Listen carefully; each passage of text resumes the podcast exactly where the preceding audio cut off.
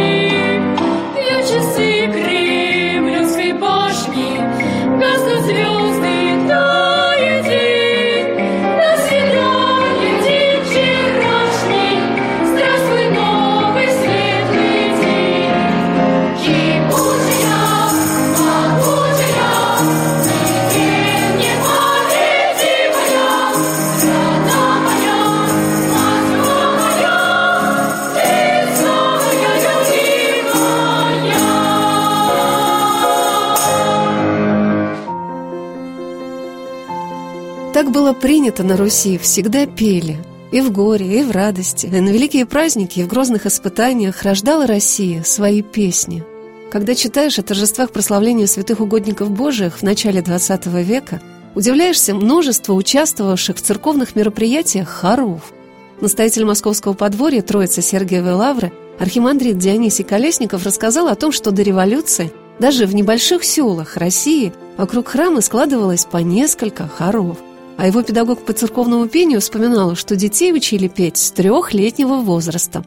И она рассказывала, что ее с трех лет учили петь под скрипку. В деревне, обычной деревне, было четыре хора. Был совсем младший хор, совсем они крохи были такие, да, ну, 3-4 года, да. Был, так сказать, ну, не молодежный, детский хор, это уже кто-то повзрослее, уже частично участвовали в богослужении. Был основной, это молодежь до замужества, то есть, как бы, да, был основной хор. И был праздничный хор, это те собирались, которые были так или иначе уже обременены житейскими какими-то обязанностями. Вот на Пасху, на Рождество, на какие-то праздники собиралось до 10 басов в селе. Басов. Только Сейчас басов. ни один, ни один из хоров себе, как бы, ну, не знаю, может, какой-то может позволить, да?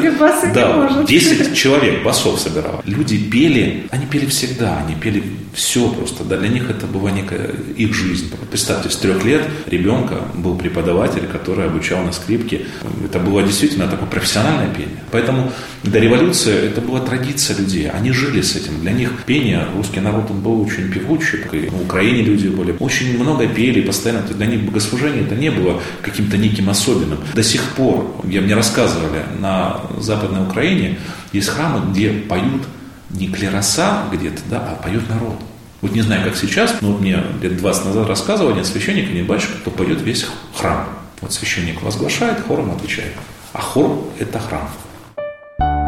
Руководитель хора мальчиков и хора девочек хоровой школы Московского подворья Троицы Сергиевой Лавры Дина Александровна Довгань считает, что сейчас люди очень хотят петь в хоре. И важно при этом, что они учатся понимать, а о чем же поют за богослужениями в храме. И если у человека есть возможность учить своих детей музыке, это прекрасно и очень ценно то, чего не получил человек в детстве, то есть музыкальное развитие, уже очень сложно делать это в взрослом возрасте. Ну, то есть я считаю, что это было как потерянное время, если человек музыкально не развивался вот какой-то в, то, там, в детстве, в юности, то уже ну, в таком зрелом возрасте это очень сложно. И работать с этим, и опять хотят. Чем старше, тем больше. Желательно все-таки ребенка учить музыке. Конечно. Как конечно. пригодится ему или не пригодится. А я уверена, что пригодится. Просто уверена. Ой, сколько ко мне приходит тоже. Ой, вы знаете, я тут закончила только пять классов. Эх, какая же я была глупая, что не закончила. Мама, мама меня не заставила учиться дальше. Я так хочу петь в хоре. Или там, а у меня только три класса. Я тоже хочу петь в хоре. Ну, потому что те люди, которые приходят на службу, им же хочется понимать, что происходит вообще. Опять-таки, если ты не поешь в хоре, вот я себя вспоминаю, вспоминаю тоже в юности, мне было очень сложно вообще понять, что же поет этот хор, что же это за Дарина Симачинми, что же это за слова такие. Их и не разберешь ты не всегда. Если хороший хор, то ладно, разберешь, может быть. А если не очень хор, хороший Еще дикции. расскажите. Дарина Симачинами. Как это переводится? Ангелами невидимо сопровождаем. Текст из Херувимской, из части Якуда царя. Это только один эпизод. А сколько псалмов, которые поются. Их же очень сложно понять, вот стоя в храме. Поэтому я думаю, что это такой плюс уметь петь в хор. Даже не то, чтобы уметь петь, а просто эти тексты взять в руки и прочитать, что же это такое, и понять смысл. Это очень важно. Иначе для чего тогда просто приходить в храм и стоять, понимать только два слова «Господи помилуй»? Дина Александровна уверена, что потребность петь есть у каждого человека – и музыкальный слух со временем развивается. Я думаю, что у всех есть потребность пения. Потому что это видно, мне кажется, даже просто в трамвае едешь, и тут какой-нибудь рядом стоящий сосед начинает мурлыкать себе что-то под нос. То есть я думаю, что эта потребность есть у каждого человека. Просто у кого-то она раскрыта, реализована, и кто-то знает, как это делается, а кто-то не знает. Но мне кажется, что потребность это у всех есть у всех народов, у всех национальностей. Да, слух – это очень, мне кажется, относительное понятие. Конечно, у кого-то этот талант сразу явный, сразу видно. У кого-то это может быть не сразу открыто, но постепенно развивается, человек становится очень хорошим певцом. Ну, у меня ощущение, что можно учить петь всех. Хотя, конечно, у меня были случаи, когда пару случаев было, когда я поняла, что, что не смогу. Вот. Одна ситуация складывалась именно в плане поведения. Ребенок был гиперактивный, совершенно не воспринимал никого вокруг себя. Вот. А второй случай, да, слух развился до какой-то степени, то есть интонировать отдельные звуки человек смог, но вот что-то самостоятельно спеть было очень сложно. Два случая в практике таких.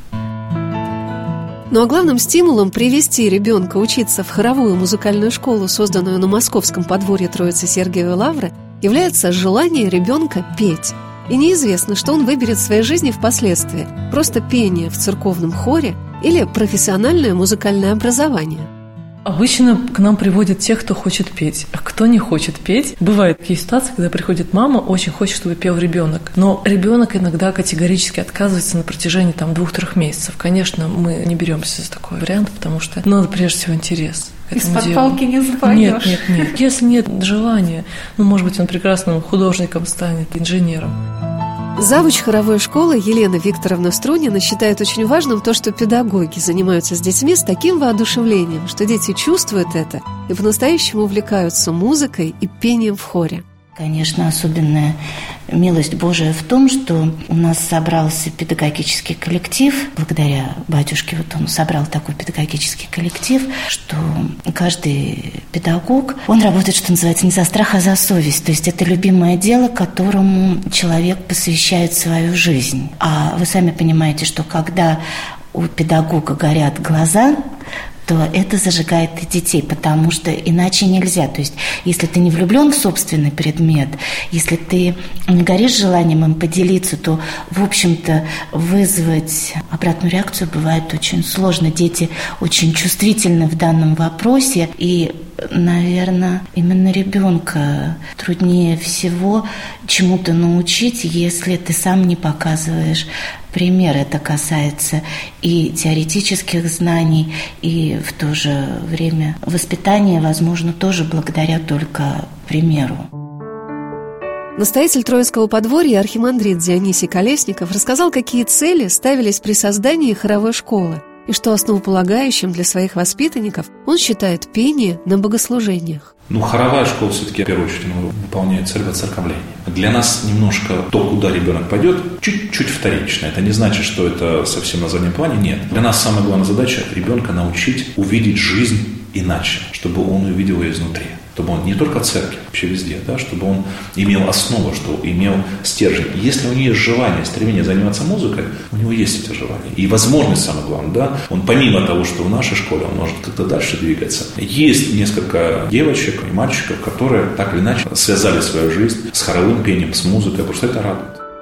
Один Александровна считает, что духовное песнопение – это высшая ступень музыкального искусства, и к ней надо всесторонне готовиться – так в школе дети с первого класса изучают закон Божий, историю церкви, жития святых, а в старших классах церковно-славянский язык, язык богослужений и молитвы – Духовный репертуар – это высшая ступень хорового развития и музыкального, выше. Это все равно, что ребенку, который не умеет читать, дать сразу псалтырь и сказать, разбери-ка текст, разбери буквы и пойми. Вот то же самое здесь такой же уровень. Если сразу дать духовное произведение со сложнейшим текстом, сложнейшими ассоциациями какими-то, потом же нужно все таки для духовных каких-то произведений еще и Ветхий Завет немного знать и вообще представлять, кто кому и что говорит в данном тексте. Поэтому это, конечно, высшая ступень. Но так как у нас хоровая церковная школа, приходится что-то объяснять объяснять уже на первых этапах обучения. На занятиях по специальности хору воспитанники хоровой школы на Троицком подворье с радостью изучают и уроки русской истории. Вот, например, чем сопровождалось для мальчиков разучивание песни про генералиссимуса Суворова. У нас очень много патриотических песен в репертуаре. Вот, например, их любимая песня «Генералиссимус Суворов». Перед тем, как начать петь эту песню, мы рассказываем историю, биографию самого генералиссимуса. Мальчишки всегда в восторге от того, что у него не было ни одного проигрыша, все победы были только. И... Ну вот эту историю берем, и потом можно, конечно, в каждом такте найти, ребята, сейчас нужно победить эту ноту, нужно победить такой-то звук, там, нужно победить там, некрасивый тембр каким-то образом, сделать звук благороднее. Ну вот эти истории, вот они, конечно, к музыке привязывать, и таким образом какой-то отклик получать другой.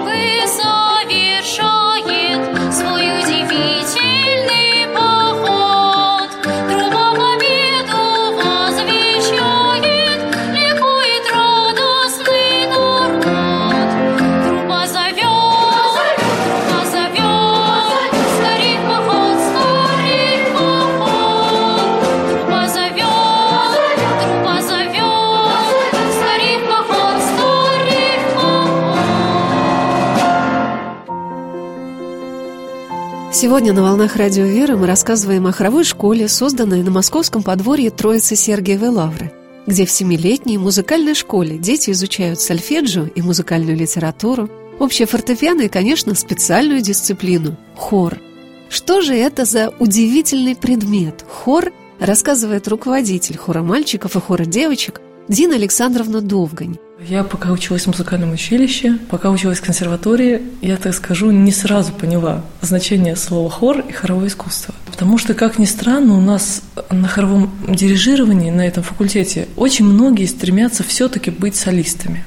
Очень часто, кстати, из нашего факультета выходят действительно очень хорошие солисты и театров, и хоров. Но вот со временем мне пришло понимание, что все-таки хоровое искусство – это очень узкая специальность, которая состоит в том, чтобы научить людей так сливаться в унисон и душой, и голосом. Но это, конечно, не сравнить с тем, когда ты выходишь один петь на сцену. И вот это умение, искусство сливаться в унисон во всех смыслах, и духовных, и голос есть, конечно же. Вот это умение называется хоровым искусством. И оно очень тонкое, очень узкое. И я думаю, что очень мало кто вообще понимает вот это значение хорового искусства, как сейчас. Ну, что такое хор? Особенно детский. У родителей у многих такое представление. Ну, вот мы привели ребенка, вы дали ему ноты. А можно мы поучим дома, а потом придем на концерт спеть? Ну, по идее, ноты он выучит, но очень такой вот неправильный подход, потому что вот это тонкое искусство, умение сливаться, умение чувствовать друг друга и чувствовать каждую букву, каждую ноту вместе, это вот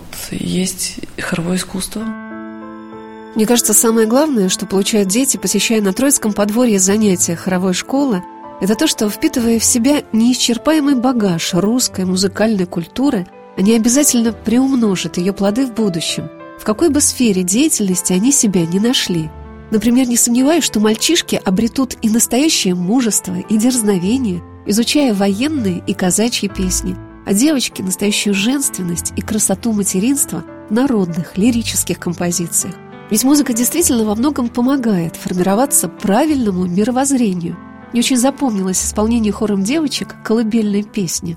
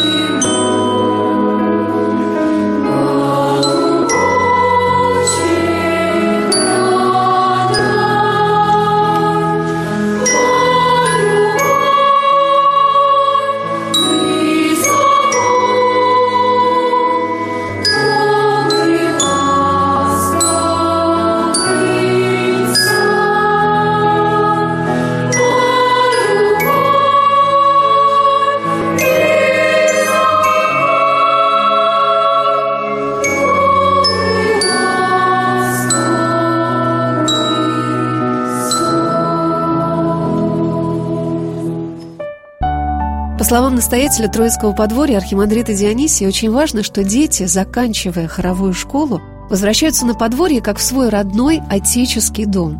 Атмосфера этого места, овеянного благодатным покровом святых людей, которые совершали здесь свое служение, делает его для детей настолько мирным, уютным, радостным, наполненным любовью и добротой. Мы не ставим цели брать только вот церковных детей. Нет, у нас нет такой. Ни цели ни в воскресной школе, ни в хоровой школе. Для нас это не приоритет. Конечно, главное, чтобы не было какого-то явного пренебрежения к службе, к тому, что где они находятся, это однозначно. Если ребенок будет себя вести недостойно этого места, мы попросим, чтобы как-то родители пообщались с ним. Если что-то не получится совсем, мы не найдем какого-то контакта, будем просить, чтобы ребенок покинул нашу школу. Но у нас не было таких случаев. Да, были несколько беседовали с детьми, которые, мальчишки, они же растут, они воспринимают этот мир иначе. А вот девчонки, когда, допустим, 13-14 лет, они входят в эту жизнь, они пытаются противопоставлять себе всему миру. У нас девочка одна приходила, с ней даже никакого цвета волоса. Но мы, тем не менее, ее принимали все равно. Она не ходит к нам уже в школу, к сожалению. Вот такое чувство, знаете, ощущение того, что остался там ее родной дом. И я понимаю, что ребенок, который в своем каком детском восприятии видит святость храма, люди, понятно, что люди разные, да, иногда приходится и наказывать, иногда как-то топнуть ногой, но все равно человек чувствует святость того места, где он он находится, и молитва этих людей, которые жили на подворье, которые стали святыми людьми. Это оставляет неизгладимый след душа. И я свидетель этому. Люди через какой-то период времени приходят опять назад в храм. Хотя они ушли из храма, к ним приходят, потому что они понимают, что здесь им хорошо, их родной дом. Вот это тоже момент очень важный. Мы понимаем, что мы, как правило, очень часто теряем детей. То есть они закончили и как бы исчезают. С кем-то мы поддерживаем отношения, кого-то приглашаем в хор, но мы не можем насильно сказать, ты должен, обязан просто, да. В любом случае это ну, некое. Но ты видишь как бы и радуешься, когда кто-то из выпускников приходит на литургию попеть просто. Кого-то видишь в храме. Большинство из тех людей, которые у нас были в молодежном хоре еще до основания хоровой школы, я с ними поддерживаю контакт, крестил их детей, у некоторых уже четверо, поэтому вот эта связь, она сохраняется. Просто дай Бог, чтобы те дети, которые прошли через нашу школу, они почувствовали, что их родной дом, церковь, тогда для них мир другой будет как бы неким, знаете, проходным таким этапом. Они все время будут возвращаться домой. Мне кажется удивительным, что именно в стенах мужского монастыря, каким является московское подворье Троицы Сергиева Лавра, родилось такое по-настоящему долгожданное, радостное, даровитое чадо. И его родители – монахи, батюшки, регенты и педагоги становятся для детей и помощниками, и воспитателями, и примерами в их жизни – Наверное, особенным событием является для каждого ученика школы участие в ежегодных концертах в Большом зале Московской консерватории, где выпускникам вручаются дипломы и грамоты, а также наградой для лучших учеников школы становятся дополнительные занятия по хору, участие в ансамблях. И все это с каждым годом приобретает все более интересные и разнообразные формы. Но самое главное, что в Троицкой хоровой школе свято сохраняются традиции лаврского пения. Но действительно, вот на подворье очень много сошлось в одну точку. Владыка Лонгин, первый наш настоятель, он не просто любит, любит пение церковное, да, он живет богослужением. Для него это основа, и он действительно высокообразованный человек, не только в светской какой-то культуре, просто еще и церковно очень глубоко образованный человек. Как раз он заложил основу профессионального пения на подворье. Наш был один из, так сказать, лучших хоров, профессиональный хор, мужской непосредственно, да. Также было заложено вот, любительский женский хор. Братья пели хор воскресной школы. Сама основа, конечно, огромное влияние нас производит хор Лаврский, руководством отца Матфея. Скажем, ушел, но вот те крупинки знаний, того наполнения, когда это удивительно. Отец Матфей, он старался даже не брать свой хор тех людей, которые имеют музыкальное образование. Для того, чтобы петь у него, некоторые семинаристы скрывали, что они имеют музыкальное образование. Сложно сказать, почему это, можно только догадываться. Да? Он хотел в эти души чистые, насколько это возможно, в музыкальном плане, да, вложить те знания, которые он понимает. Потому что по-разному людей учат воспринимать музыку, воспринимать слова. Иногда ты чувствуешь в музыкальном плане, когда слушаешь песнопение отца Матфея, какой-то такое, знаете, небольшое непопадание в ноту. Но когда ты чувствуешь глубину этого песнопения, это отходит на второй план. В профессиональной среде немножко другая ситуация. Важна музыкальная составляющая, а вторичные слова. Для нас самое главное, да, наполнение смыслом того, что мы поем. Это сочетание, с одной стороны, Владимира Александровича и под руководством Владыки Лонгина действительно произошло, но духовная составляющая, которая в домом подворье, Владимир Александрович общался близко с отцом Матфеем, они как-то перезванивались, созванивались, как-то обсуждали какие-то вопросы. Вот это вот сочетание профессионализма и духовной составляющей действительно дает свои плоды. Какое прекрасное, вдохновенное и радостное могут подарить родители и педагоги своим чадам детство – каким интересным оно может стать для ребенка. И что замечательно, даже дети могут это уже вполне осознавать. Вы знаете, всегда ты радуешься, когда дети, будучи выпускниками, приходят в храм на клирос. Вот я думаю, вот если это происходит, значит школа состоялась. Понятно, что не все, далеко не все, да. В прошлом году у нас был выпуск, одна девочка, так сказать, ну, растрогалась и сказала, говорит, я настолько полюбила нашу школу, что я обязательно сюда приведу своих детей. То есть, понимаете, это очень дорого стоит. То есть, да, ребенок не просто быстрее-быстрее убежать, а вот он настолько это стало его родным домом, что она уже сейчас размышляет о том, что я обязательно приведу своих детей сюда.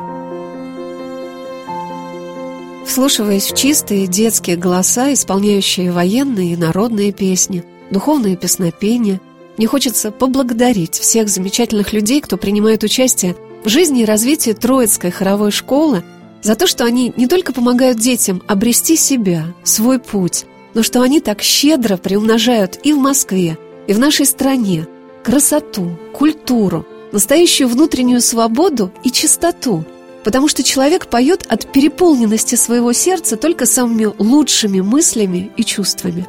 Если, по словам Дины Александровны Довгань, все больше людей приходят на Троицкое подворье с желанием петь в хоре, это значит, что мы постепенно обретаем эту радость о Господе, свободу во Христе, желание славить Бога своей песней и своим творчеством. Это и есть та заветная цель, о которой сказал настоятель московского подворья Троицы Сергиевой Лавры архимандрит Дионисий Колесников.